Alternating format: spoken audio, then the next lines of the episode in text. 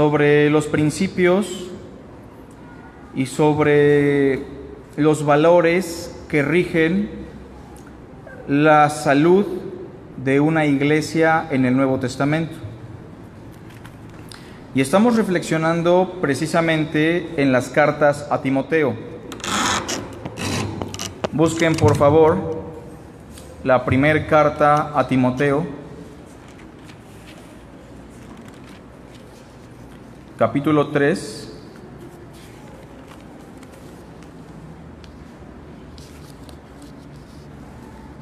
Primer carta a Timoteo, capítulo 3, y síganme con su vista, por favor, del verso 8 al verso 13.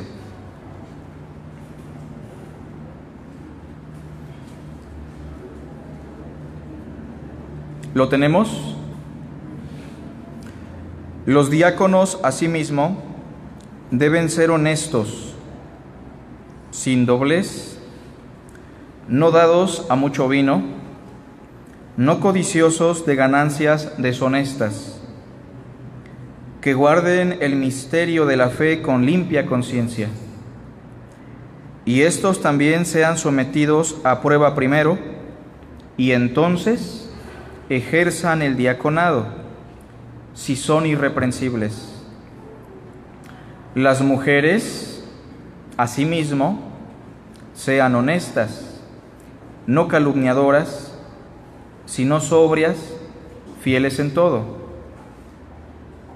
Los diáconos sean maridos de una sola mujer y que gobiernen bien sus hijos y sus casas, porque los que ejerzan bien el diaconado ganan para sí un grado honroso y mucha confianza en la fe que es en Cristo Jesús. Bueno, hemos estado tratando el asunto del ministerio, el ministerio como un todo. Hemos explicado que el ministerio a la luz del Nuevo Testamento se puede clasificar en dos partes, y es lo que encontramos precisamente en el capítulo 3 de la primera carta a Timoteo, que el ministerio o bien se puede catalogar como el ministerio de la palabra o el ministerio pastoral, o podemos hablar del ministerio diaconal. Solamente tenemos dos secciones en la explicación del Nuevo Testamento. Eso quiere decir que si usted es hijo de Dios, varón en este caso, Dios lo llama o al ministerio de la palabra o al ministerio diaconal, pero todos los hermanos varones son llamados a uno o al otro. No hay un punto neutro en donde un creyente pueda quedarse sin ministerio.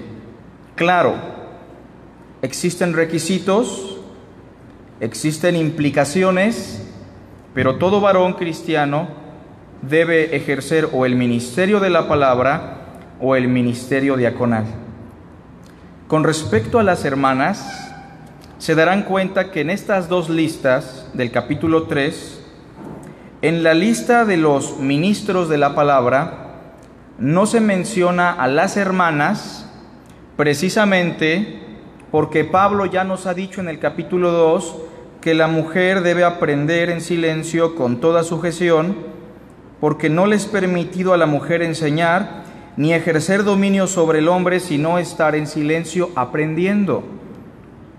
No es que Pablo fuese misógino. Pablo está tomando como punto de referencia el diseño divino en el relato del Génesis, en donde Adán era el instructor, en donde Adán era el cuidador, el proveedor, y no al revés.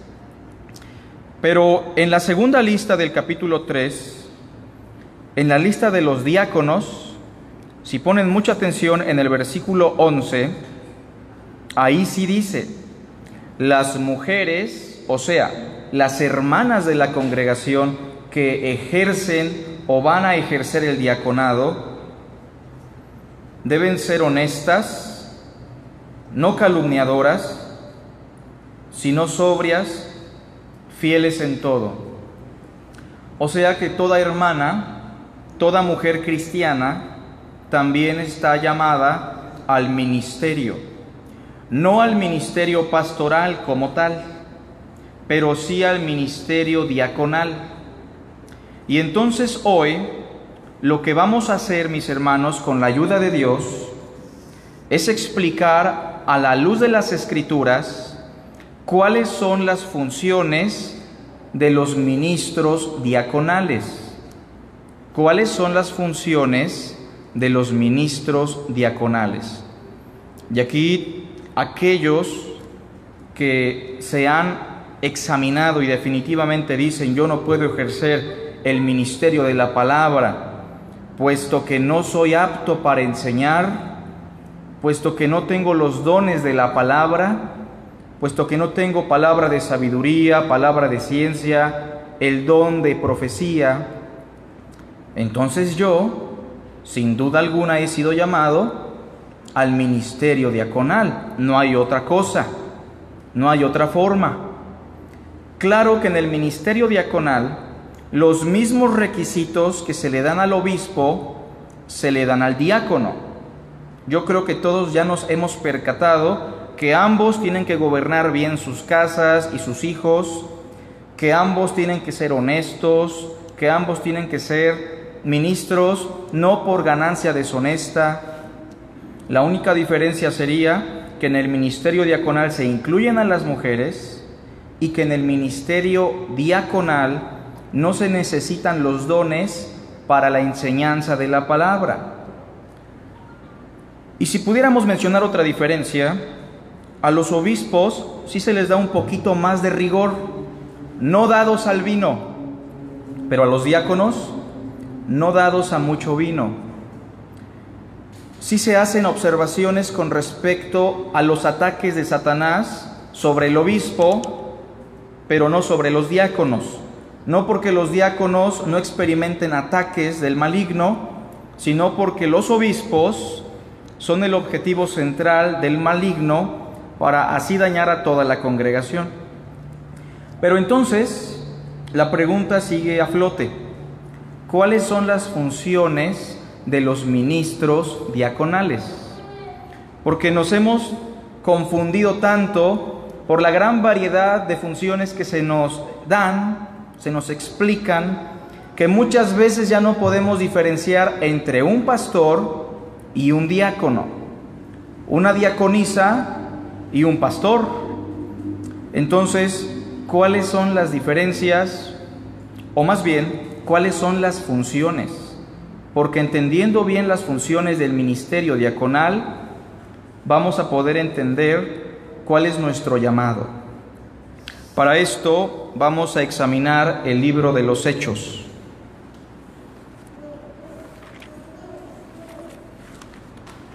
Hechos capítulo 6.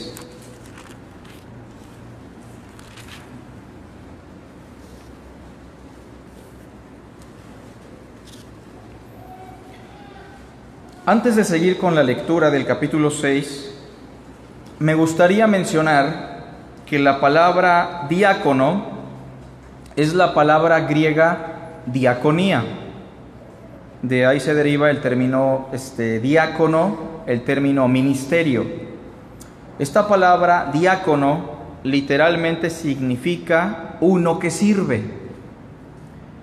Pero no podemos concluir sobre las funciones del diaconado a partir de la palabra diácono. ¿Por qué? Porque todos somos llamados a servir, sean diáconos o pastores, sean hombres o mujeres. Así que aunque el diácono por excelencia es un servidor de Dios, un servidor de la congregación, tenemos que explicar cuáles son sus funciones y qué mejor que el capítulo 6 del libro de los Hechos, en donde se origina el primer reconocimiento de un grupo diaconal. Veamos, verso 1. En aquellos días, como creciera el número de los discípulos, hubo murmuración de los griegos contra los hebreos de que las viudas de aquellos eran desatendidas en la distribución diaria. Surge un conflicto. La iglesia de Jerusalén estaba dividida en dos partes, cristianos griegos que tenían a sus viudas cristianos hebreos que tenían a sus viudas. Pero lo que notamos, mis hermanos, es que se estaba haciendo acepción de personas porque las viudas griegas, por ser griegas, por no ser judías, por tener un trasfondo pagano, probablemente por esas razones se estaban menospreciando y no se les estaba dando el alimento adecuado día a día.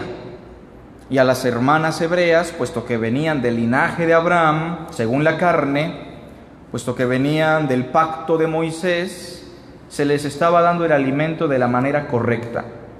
Y entonces este pecado se traduce en murmuración. Murmuración entre los hermanos griegos en contra de los hermanos hebreos. Verso 2. Entonces los doce convocaron a la multitud de los discípulos y dijeron, no es justo que nosotros dejemos la palabra de Dios para servir a las mesas. Debe quedar claro que los doce apóstoles pertenecían a la categoría de ministros de la palabra, ministros pastorales. Ya hemos explicado que los ministros pastorales tienen diferentes funciones. Hay pastores dedicados a la consejería, pastores dedicados al apostolado, a las misiones, pastores dedicados a la enseñanza doctrinal y pastores dedicados a la predicación o al consuelo a través de la palabra. Pero estos doce que son ministros pastorales, según lo que vemos el verso 2, están sufriendo una injusticia. La injusticia radica en que a estos pastores, a estos maestros de la palabra, se les está cargando con otras labores que no corresponden al llamado que Dios les ha hecho y que en consecuencia está afectando a la congregación. No es justo que nosotros dejemos la palabra de Dios para servir a las mesas. Consejo verso 3, buscad pues hermanos de entre vosotros a siete varones de buen testimonio, llenos del Espíritu Santo y de sabiduría, a quienes encarguemos de este trabajo. Noten que esas expresiones de buen testimonio, llenos del Espíritu Santo y de sabiduría, son una síntesis de los requisitos que hace Pablo en la primera carta a Timoteo sobre los diáconos. Versículo 3, a quienes encarguemos de este trabajo. Y nosotros, los ministros de la palabra, los doce, persistiremos en la oración y en el ministerio de la palabra, que es lo correcto, que es lo saludable eso va a provocar que la iglesia prospere. Versículo 5. Agradó la propuesta a toda la multitud. Eligieron a Esteban, varón lleno de fe y de Espíritu Santo, a Felipe, a Prócoro, a Nicanor, a Timón, a Pármenas y a Nicolás, prosélito de Antioquía a los cuales presentaron ante los apóstoles, o sea que los apóstoles antes de reconocerlos, los conocieron, los miraron, los examinaron, fueron colocados ante los apóstoles quienes orando les impusieron las manos, lo cual significa que los apóstoles miraron en estos varones a hombres cualificados y al imponerle las manos reconocen la gracia de Dios en estos hombres para que ejerzan el diaconado. Verso 7. ¿Cuál es el resultado del orden en la congregación? ¿Cuál es el resultado de que los diáconos tomen sus funciones correctas y de que a los ministros se les impulse al estudio, la meditación y la enseñanza de la palabra? Verso 7. Crecía la palabra del Señor y el número de los discípulos se multiplicaba grandemente en Jerusalén. También muchos de los sacerdotes judíos obedecían a la fe. Crecía la palabra del Señor. ¿Quién provocó ese crecimiento? No fueron nada más los doce, fueron los siete diáconos que apoyaban a los doce en las labores de la congregación. En ese sentido somos un cuerpo y todos contribuimos a la mutua edificación. Pero en este pasaje encontramos algunas funciones puntuales que me gustaría definir hoy para aquellos que son diáconos, como nuestro hermano Aurelio, para aquellas hermanas que fungen en el servicio del diaconado, como algunas de nuestras hermanitas, y para aquellos que en un futuro tengan el anhelo y la gracia de Dios para servir en el ministerio del diaconado. Hagamos una oración. Te damos las gracias, Padre, por tu palabra. Rogamos que en esta hora ilumines nuestra mente y nuestro corazón. En Cristo Jesús. Amén. En primer lugar, los diáconos están encargados de cuidar al rebaño de Cristo en sus necesidades físicas. Los diáconos, repito, están encargados de cuidar al rebaño de Cristo en sus necesidades físicas. ¿Qué hacían los siete varones que tenemos en el capítulo 6? Cuidar las necesidades físicas de las viudas. En ese sentido, los diáconos tienen que estar observando todos los días domingo a domingo, semana a semana, cuáles son las necesidades físicas, finitas y temporales de la congregación. Y en ese sentido deben dedicarse, deben estar motivados a suplir esas necesidades. Por eso se recoge una ofrenda. Por eso somos muchos hermanos para apoyar al ministerio de los diáconos. Pero ellos no pueden cruzar los brazos a esperar a que alguien resuelva las cosas que conciernen al cuidado físico de los más necesitados. En la iglesia de Jerusalén tenían hermanos pobres, tenían hermanos enfermos y tenían mujeres viudas, desamparadas. Y las cosas no estaban saliendo bien porque los hermanos que tenían los dones para el diaconado cruzaban los brazos y dejaban que los apóstoles resolvieran todas las cosas. En ese sentido, si usted, hermano, hermana, anhela el diaconado, usted no debe esperar que alguien le imponga las manos. Claro, será importante un reconocimiento público de esa gracia, de esa virtud, pero antes de que el diácono ejerza el diaconado o de que la diaconisa ejerza el diaconado, tiempo atrás se miran esas cualidades, hermanos serviciales, hermanos puntuales, hermanos que realmente se preocupan por los enfermos y los visitan, que se preocupan por los pobres y les llevan su despensa, que se preocupan por hermanos que pasan por situaciones trágicas y ahí están al pie del cañón supliendo las necesidades más esenciales.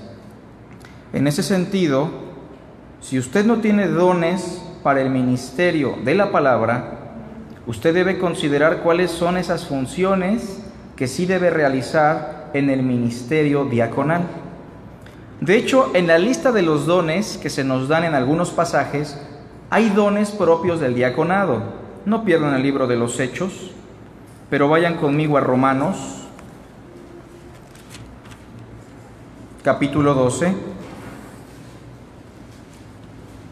Aquí encontramos algunos dones propios de los diáconos. Lamentablemente tenemos a diáconos hoy día en todo el mundo que piensan que ser diácono significa tener una jerarquía, una preeminencia, que significa estar abajo del pastor pero arriba de los demás, en donde simplemente si harán algo es predicar cuando no está el pastor o tomar los beneficios de la congregación cuando no estén los ministros pastorales, pero el diaconado debe ser un ministerio lleno de ternura, de misericordia, de preocupación, de presteza, hombres con un corazón como Cristo Jesús, que no solamente le daba el alimento espiritual a sus ovejas, sino que les preguntaba, hijitos, ¿tenéis algo que comer? O antes de predicarles, les daba alimento a través de un milagro. El diaconado entonces tiene que aprender de Cristo que es manso y humilde de corazón. Pero en el capítulo 12 se da una lista de dones, del versículo 4 en adelante, dones que me gustaría señalar sobre todo para aquellos y aquellas que ejercen o van a ejercer el diaconado. Versículo 4. Porque de la manera que en un cuerpo tenemos muchos miembros, pero no todos los miembros tienen la misma función, así nosotros, siendo muchos, ¿verdad que somos muchos? Somos un cuerpo en Cristo y todos miembros los unos de los otros. De manera que teniendo diferentes dones, según la gracia que nos es dada, si el de profecía, o sea, si en la iglesia hay un hermano con don de profecía, es decir, un hermano que consuela, un hermano que exhorta y un hermano que anima con la predicación de la palabra, ese hermano tiene que usar su don conforme a la medida de la fe de acuerdo a lo que encontramos en los principios de fe. Verso 7. O si de servicio, en servir. Y aquí tenemos un primer don diaconal. Si la palabra diácono significa servidor, pues, en definitiva, el diácono tiene que tener el don del servicio. Un hermano o una hermana que en cualquier situación están sirviendo y apoyando que no necesitan que los otros se les acerquen y les diga, hermano, nos puede ayudar a barrer, hermano, nos puede ayudar a acomodar, hermano, nos puede ayudar a administrar. Son hermanos que de antemano cuando ven la necesidad son prestos en servir. Ojo, no estoy diciendo que los pastores no tengan esos dones, algunos los tienen, otros no, pero sea como sea, todos somos llamados al servicio. Pero los diáconos y las diaconisas en particular tienen que estar prestos para el servicio en el cuerpo de Cristo. Sigue diciendo, o el que enseña en la enseñanza, que es el ministerio de la palabra también. El que exhorta en la exhortación, que es un ministerio pastoral dedicado a la consejería. El que reparte con liberalidad. No sé si conozcan a varones o a mujeres en esta congregación o en otra congregación que cada vez que tienen la oportunidad comparten los alimentos, le ofrendan a los santos, que de lo que tienen siempre están repartiendo y lo hacen con liberalidad, lo hacen sin escatimar, lo hacen con abundancia. Los diáconos deben tomar en cuenta estas cualidades que realmente son dones para aquellos que Dios ha levantado para el diaconado. El diácono no puede ser mezquino, el diácono no puede quedarse corto con la repartición de sus bienes, porque el versículo 8 nos dice que si existe este don y repartimos, el don de la repartición, que se haga con liberalidad, que se haga con abundancia, que se haga con excelencia. Y yo creo que tenemos muchos hermanos con este don en esta congregación. Sigue diciendo el verso 8, el que preside con solicitud. También los diáconos muchas veces tienen este don, el don de dirigir, el don de guiar en cualquier evento, en cualquier circunstancia. Están ahí para dirigir al pueblo de Dios, para el cuidado de las necesidades físicas. Y por último dice, el que hace misericordia con alegría. La misericordia también se describe aquí como un don del Espíritu Santo. ¿Qué es la misericordia? Miseria, cardio, corazón, miseria. un corazón que se identifica con la miseria de los demás. Y los diáconos deberían de tener ese corazón, el don de la misericordia. Que usted si es diácono o anhela el diaconado, hermana, hermano, tenga un corazón que se identifique con la miseria de sus hermanos más necesitados, de sus hermanos más vulnerables, de los enfermos, de los pobres, de las viudas, de los extranjeros. Ese es el corazón de un diácono y de una diaconisa. Y entonces, si el pastor o los pastores tienen que cuidar a las ovejas en lo concerniente a lo espiritual, con la palabra, con las escrituras, pues entonces los diáconos y las diaconisas tienen que cuidar a la congregación en lo concerniente a lo físico, a su hambre, a su abrigo, a su techo, a sus necesidades físicas. Tenemos una influencia griega en donde se habla del alma. ¿No han escuchado ese concepto? ¿Vamos a ganar almas? ¿O que se salve el alma? Pensando que el alma es como un gasparín interno que se va al cielo y que el cuerpo se va al polvo y que allá en el cielo somos como gasparines sin cuerpo, como espectros. Y esa enseñanza gnóstica griega que influenció al cristianismo del primer siglo al final de la era, ha permeado también en nuestra idea cristiana de que Dios solo se interesa por el espíritu, pero que Dios no se interesa por el cuerpo. Pero reitero muchas cosas con respecto a esto. Nuestro cuerpo es templo del Espíritu Santo. Nuestro cuerpo será glorificado. Nuestros cuerpos son miembros del cuerpo de Cristo. Nuestros cuerpos han de resucitar. Así que Dios le da tanto valor al aspecto interno del hombre como al aspecto físico del hombre. No somos dos partes o tres partes. Somos un alma viviente. Todo lo que somos es espíritu, todo lo que somos es carne. Así como Cristo era verdadero Dios y verdadero hombre, el ser humano es verdadero espíritu y verdadera carne. Así que consideren esto, hermanos que anhelan el diaconado y hermanas que anhelan al diaconado. El Señor quiere que usted se preocupe por las necesidades físicas de su hermano y de su hermana. Pero hay una segunda función en Hechos capítulo 6. La primera función es cuidar al rebaño de Cristo en sus necesidades físicas. Pero la segunda función, vean el versículo 2, 6, 2. Entonces los doce convocaron a la multitud de los discípulos y dijeron, no es justo que nosotros dejemos la palabra de Dios para servir a las mesas. Pregunta, ¿es denigrante que un pastor sirva a las mesas? No, para nada. ¿Está mal que un pastor trapee el salón? Para nada.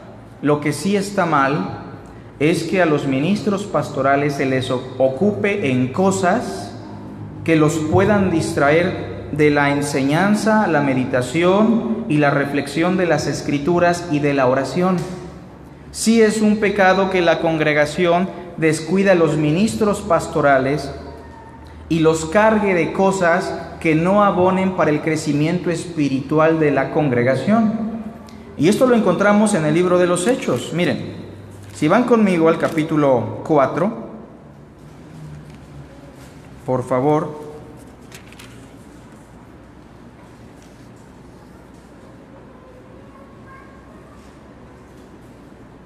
versículo 32. Leamos con atención. Quiero señalar algo. La iglesia de Jerusalén sí se preocupaba por los pobres y los necesitados, pero existía un error muy grande que se está rectificando en el capítulo 6. Y la multitud de los que habían creído era de un corazón y un alma, y ninguno decía ser suyo propio nada de lo que poseía sino que tenían todas las cosas en común.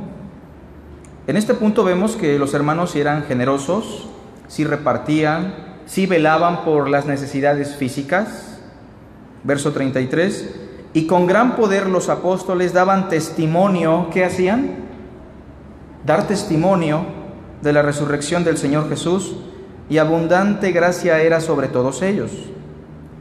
Así que no había entre ellos ningún necesitado, porque todos los que poseían heredades o casas las vendían y traían el precio de lo vendido y lo ponían a los pies de los apóstoles y se repartía a cada uno según su necesidad. Pregunta, ¿cuál es el error que ustedes encuentran en este pasaje? Que repartan no es el error. Que le ofrenden a los más pobres no es el error. ¿Cuál es el error según el verso 35? Que toda esa responsabilidad la ponían a los pies de los apóstoles. ¿Cuál es la implicación? Si a los doce pastores de Jerusalén, a los doce apóstoles, les llegaba toda la despensa, toda la comida, todo el dinero, ellos aparte de estudiar la palabra y estar orando y estar visitando para aconsejar e instruir, tenían que darse tiempo para contabilizar, tenían que darse tiempo para repartir, Tenían que darse tiempo para distribuir. Ese es el error. ¿Se dan cuenta? Y sabemos que es un error por lo que ellos reclaman en el capítulo 6. Ahora, notemos versículo 36. Entonces José, a quienes los apóstoles les pusieron por sobrenombre Bernabé, que traducido es hijo de consolación, levita, natural de Chipre, como tenía una heredad, la vendió y trajo el precio y lo puso a los pies de los apóstoles. Vean, yo quiero que dimensionen, hermanos, humanamente la carga que tenían estos hombres. Imagínense que al pastor o a los pastores de una iglesia le llegan con toda la despensa, con todas las ofrendas, y por ahí alguien llega con 400 mil pesos para que los administre el pastor o los pastores, puesto que ha ofrendado el dinero de un terreno. ¿Cómo cree usted que va a dormir ese pastor o esos pastores? Mal, definitivamente presionados, cargados. Su labor no va a ser óptima, su labor no va a ser correcta. Por eso la segunda función de los diáconos, según lo que leemos, es descargar a los ministros de la palabra de ocupaciones no esenciales. Repito, su labor es también descargar a los ministros de la palabra de ocupaciones no esenciales no es llamar a los ministros de la palabra para que ellos les ayuden a resolver los problemas diaconales. ¿Se entiende la idea, mis hermanos? No es una cuestión de acepción de personas o de pereza espiritual de los pastores. Es que tenemos que valorar qué es lo que más valor tiene en la congregación. Que un pastor esté atendiendo las necesidades físicas, que un pastor esté atendiendo las necesidades del inmueble o que un pastor esté todo el tiempo meditando, estudiando, preparándose para el cuidado espiritual del rebaño. Tenemos que valorar eso, hermanos. Pero entonces aquí vemos que los diáconos del capítulo 6, veamos, versículo 2, tienen una labor en particular, descargar a los ministros de la palabra. Verso 2. Entonces los doce convocaron a la multitud de los discípulos y les dijeron, no es justo que nosotros dejemos la palabra de Dios para servir a las mesas. Primero, sí es una injusticia. No solamente es que no sea lo mejor, es una injusticia porque los ministros de la palabra, como el caso de Pedro, quiero pensar, tenía a su esposa, tenía a sus hijos. ¿Estamos de acuerdo con eso? Quiero pensar que los ministros de la palabra también tenían derecho de descansar, como dice el apóstol Pablo, o solamente yo y Bernabé no tenemos derecho de descansar. Quiero pensar que algunos ministros aquí solteros también de la palabra, no sé si de los doce o en otro contexto, tenían derecho de tener una mujer, pero no tenían ni siquiera el tiempo. Y Pablo reclama todo eso en las cartas pastorales y en las cartas eh, a la iglesia de Corinto, la primera y la segunda carta. Pero entonces vemos que desde un punto de vista sí es una injusticia, que a ellos se les prive de lo que sí es medular, que dejen la palabra de Dios para servir a las mesas. ¿Cuál era la función de estos diáconos? definitivamente era descargar a los ministros de la palabra. El ministro de la palabra no tiene que involucrarse en la administración del dinero, mis hermanos. Tiene que saberlo. Pero a él no se le debe de estar considerando o cargando con esto. No se le debe estar cargando con cuestiones propias del cuidado físico, porque si hay varones en la congregación, mujeres con estos dones, se les tiene que encomendar para que el pastor o los pastores que estén en ese momento se dediquen a la visitación, al cuidado, la exhortación. Es lo que le dice Pablo a Timoteo. Timoteo, entre tanto que voy, ocúpate tú en la lectura, ¿qué más? La exhortación y la enseñanza. No descuides el don que hay en ti, pero ese don se puede descuidar cuando el ministro de la palabra no es descargado. Si usted es diácono, nuestro hermano Aurelio, diaconiza, como nuestras hermanitas que enseñan a los niños y a las hermanas, tienen la labor de descargar a los ministros de la palabra, en segundo lugar. Ahora, señalo una tercera cosa medular e importantísima. Noten que en el verso 5 tenemos a siete diáconos, todos son varones en este caso, pero solamente a dos los reconocemos y precisamente los reconocemos por ciertas hazañas relatadas en hechos. ¿Cuáles son estos dos? Uno es Esteban y otro es Felipe. ¿Por qué los reconocen? ¿Por qué ustedes no reconocen a Prócoro, a Nicolás, a Timón? ¿Por qué solamente reconocen a Esteban y a Felipe? Bueno, no dudamos que los otros no, pero al menos el libro de los Hechos registra a estos dos varones como varones fervientes en la propagación del Evangelio de Cristo. Eso significa algo, que el diácono no puede decir, pues como yo no soy pastor, yo no puedo predicar la palabra a nadie. Como yo no soy pastor, yo para qué voy al evangelismo. Como yo no tengo los dones de la profecía o de ciencia o de palabra de sabiduría, yo por eso no voy a visitar a las personas más nuevas. Noten mis hermanos que tanto Esteban como Felipe sin duda alguna eran férreos predicadores de la palabra de Dios. Pero hay que señalar algo, dentro de la congregación o fuera de la congregación. Fuera de la congregación. Ahora, no dudamos que si el diácono predica un domingo, la iglesia no vaya a ser edificada. Claro que va a ser edificada, porque al final de cuentas es palabra de Dios. Pero si es verdad que no se va a comparar una enseñanza de Felipe con la enseñanza del apóstol Pablo, ¿verdad? Porque los dones son distintos. Sin embargo, esto nos lleva a una tercera función diaconal. Número tres, tienen la función de propagar el mensaje del Evangelio fuera de la iglesia. ¿Por qué digo fuera de la iglesia? Porque estamos apuntando a la gran comisión.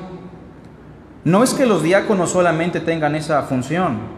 Todo cristiano es llamado a predicar el Evangelio a toda criatura y en todo lugar.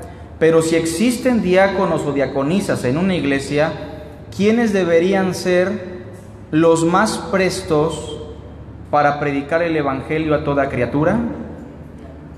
Todos los ministros, en este caso tanto pastores como diáconos. Pablo le dice a Timoteo, y recuerden, Timoteo era un pastor, pero tú sé sobrio en todo, soporta las aflicciones y por último, haz obra de evangelista. No era un evangelista Timoteo, pero tenía que hacer esa labor como cualquier varón, como cualquier mujer cristiano. Pero si usted es diácono o diaconisa, usted también tiene esa labor. Tiene que ser ejemplo a los demás hermanos. Tiene que ejemplificar a Cristo propagando el Evangelio por todas partes.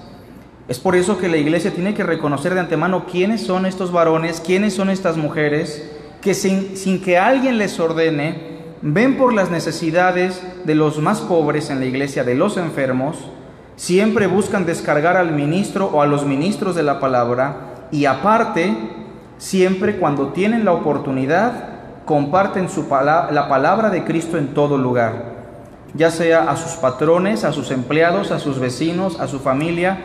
Estos varones, en particular estas mujeres, comparten el Evangelio a toda criatura, siendo ejemplos de la grey. Digo esto porque en alguna ocasión alguien me dijo, hermano, ¿yo por qué voy a salir a evangelizar? No me lo dijo nadie de aquí, ¿verdad? Pero en otra congregación alguna vez me dijeron eso, ¿yo por qué tengo que salir a discipular? ¿Yo por qué tengo que salir a evangelizar si yo solamente soy el diácono? Entonces, tengamos en cuenta que en el libro de los Hechos se registran a dos hombres que son fervientes evangelistas. Vean al menos el capítulo 7, hermanos. Hechos 7.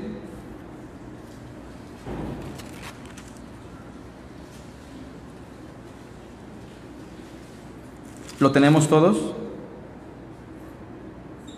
Vean por favor el versículo 51. Duros de cerviz e incircuncisos de corazón y de oídos. Vosotros resistís siempre al Espíritu Santo como vuestros padres, así también vosotros. ¿A cuál de los profetas no persiguieron vuestros padres y mataron a los que anunciaron de antemano la venida del justo, de quien vosotros ahora habéis sido entregadores y matadores? Vosotros que recibisteis la ley por disposición de ángeles y no la guardasteis. Oyendo estas cosas se enfurecían en sus corazones y crujían los dientes contra él. Pero Esteban, lleno del Espíritu Santo, puestos los ojos en el cielo, vio la gloria de Dios y a Jesús que estaba a la diestra de Dios. Qué bendición sería tener diáconos, diaconisas como Esteban, que tienen un celo ferviente por Cristo, que por doquier están dominados por el Espíritu y proclaman su Evangelio. Quiero que noten, mis hermanos, que el mensaje de Esteban, si ustedes lo examinan, sin duda alguna podría ser mejor que los mensajes de muchos predicadores que hoy proclamamos el mensaje. Él empezó a predicar el mensaje del, Evangelio de manera panorámica desde los inicios hasta la consumación con Cristo el Hijo de Dios. Pero tenemos también en el capítulo 8, versículo 26, a Felipe, el otro diácono, y un ángel del Señor habló a Felipe diciendo, levántate y ve hacia el sur, por el camino que desciende de Jerusalén a Gaza, el cual es desierto. Entonces él se levantó y fue, y sucedió que un etíope eunuco funcionario de Candace, reina de los etíopes, el cual estaba sobre todos sus tesoros y había venido a Jerusalén para adorar, volvía sentado en su carro y leyendo al profeta Isaías. Pregunta, ¿Felipe pudo predicarle sobre esa profecía? ¿Se la pudo explicar? Mis hermanos, los diáconos también se preparan. Los diáconos también estudian, las diaconisas también. Y noten mis hermanos que en el versículo 35, entonces el diácono Felipe, abriendo su boca y comenzando desde esta escritura, le anunció el Evangelio de Jesús. Sin duda, Felipe y Esteban estaban muy interesados en la verdad, muy interesados en la propagación del Evangelio. Tanto es así que al diácono Felipe se le apodaba el evangelista. No era un ministro de la palabra, pero era un diácono con una labor muy fuerte en el evangelismo.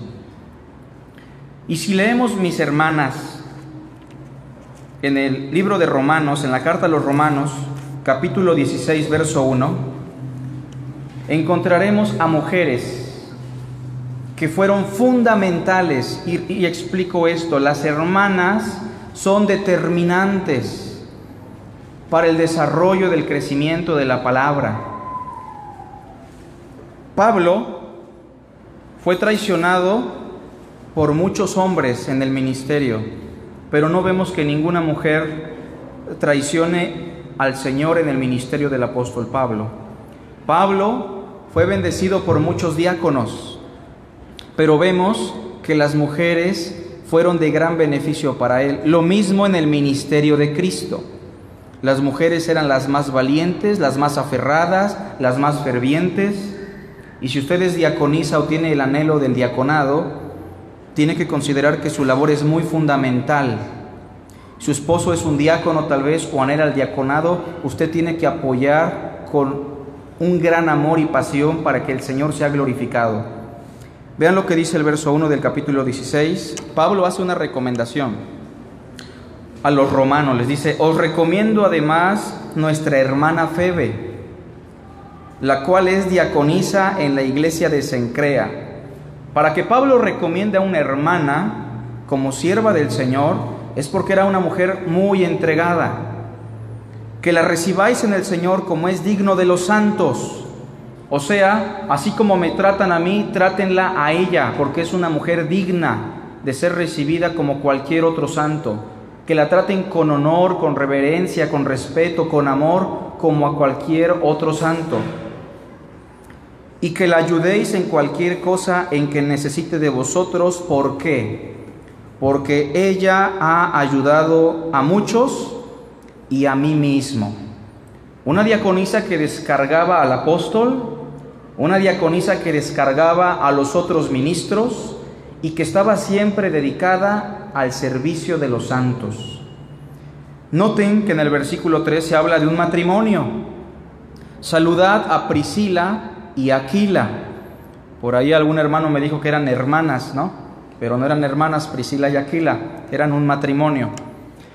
Pero lo curioso es que en la mentalidad judía, en una lista, en un orden, siempre se menciona primero al varón y después a la mujer.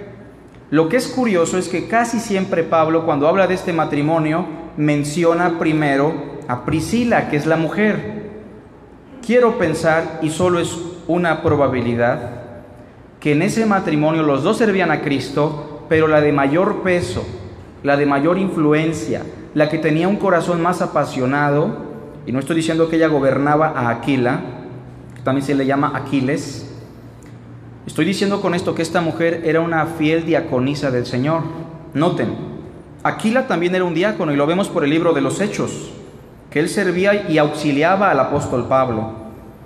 Mis colaboradores en Cristo Jesús, que expusieron su vida por mí, a los cuales no solo yo doy gracias, sino también todas las iglesias de los gentiles.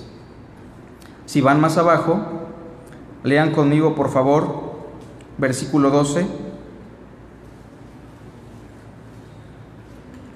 Saludad a Trifena y a Trifosa, las cuales trabajan en el Señor. Vean conmigo el versículo 6.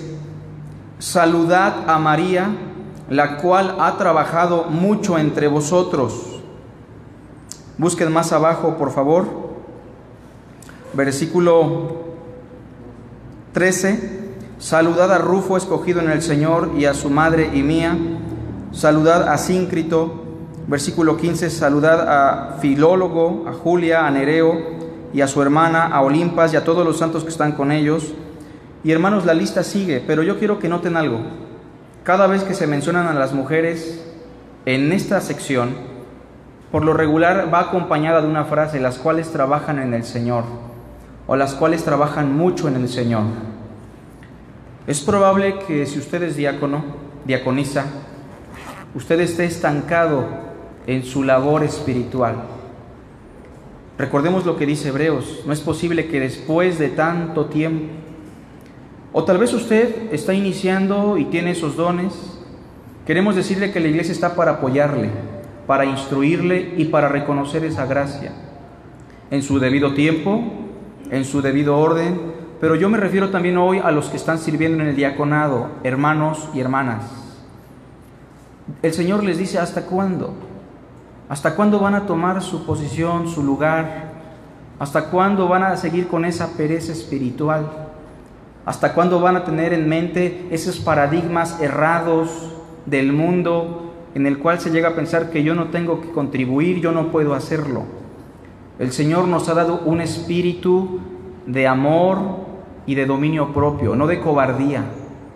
Yo les animo, mis hermanos y hermanas, que si ustedes anhelan el diaconado, consideren hoy las funciones y en ocho días hablaremos de los requisitos para el diaconado.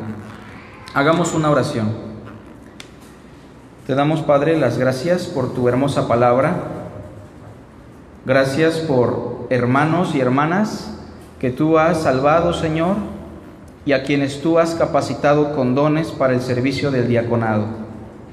Sabemos que no todos, Señor, serán llamados al ministerio de la palabra, pero aún así te rogamos aquí, si hay varones con esos dones, Padre, que tú los puedas levantar, que tú los puedas usar para compartir el conocimiento de Cristo, que ellos puedan ser fieles y manifestar que tú los estás llamando, Señor. Pero especialmente te pido por mi hermano Aurelio, que es diácono, que lo fortalezcas, lo hagas firme, juntamente con la hermanita Laura, la hermanita Greta, la hermana Mari, la hermana Yaret, que sirven como diaconisas en la congregación, que puedan realmente ser ejemplo, ser fervientes, constantes, fieles, y que tú les uses, Padre, para todo aquello que requiera de su apoyo. Te damos las gracias también, Padre, por aquellos que hoy han escuchado tu palabra y que seguro harán cambios. Te damos a ti la honra y la gloria en Cristo Jesús.